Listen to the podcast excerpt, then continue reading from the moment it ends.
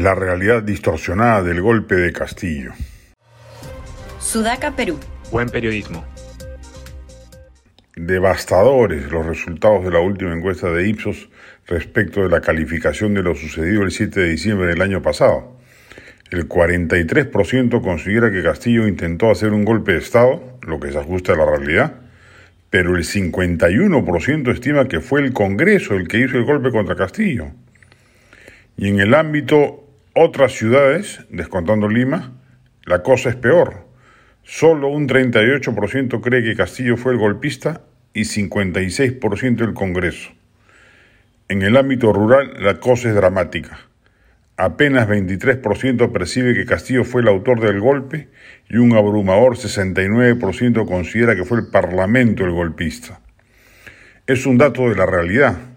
Así lo percibe la ciudadanía y ello explica, en alguna medida, las reacciones de protesta ocurridas en el país y que aún se mantienen en regiones como Puno, exacerbadas por la reacción represiva autoritaria del régimen.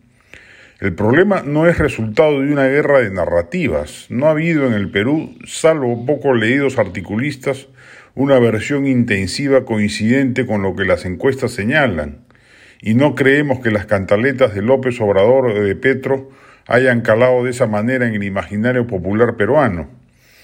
Más bien es una llamada de atención para que el gobierno emprenda un operativo ideológico tendiente a rememorar objetivamente lo realmente sucedido el 7 de diciembre.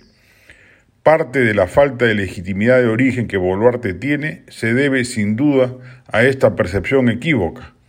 Peor aún si creen que está en el poder gracias a un Congreso tan desprestigiado como el que tenemos.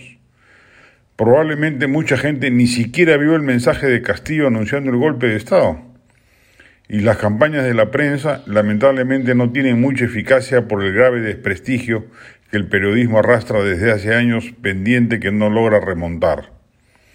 Si como todo hace suponer Boluarte va a durar en el gobierno más tiempo del previsto, el 2023 no se va a ir y se ve difícil que el Parlamento vote por un adelanto de elecciones para el 2024 en la legislatura entrante, necesita recuperar un cierto grado de aprobación y de sensación de legitimidad.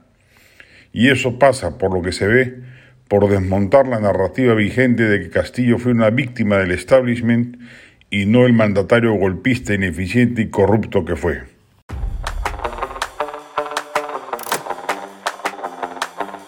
Este podcast llegó gracias a AFE, operador logístico líder en el mercado peruano que brinda servicios de almacenaje, transporte de carga, courier y cómics. Los puedes ubicar en www.afe.pe.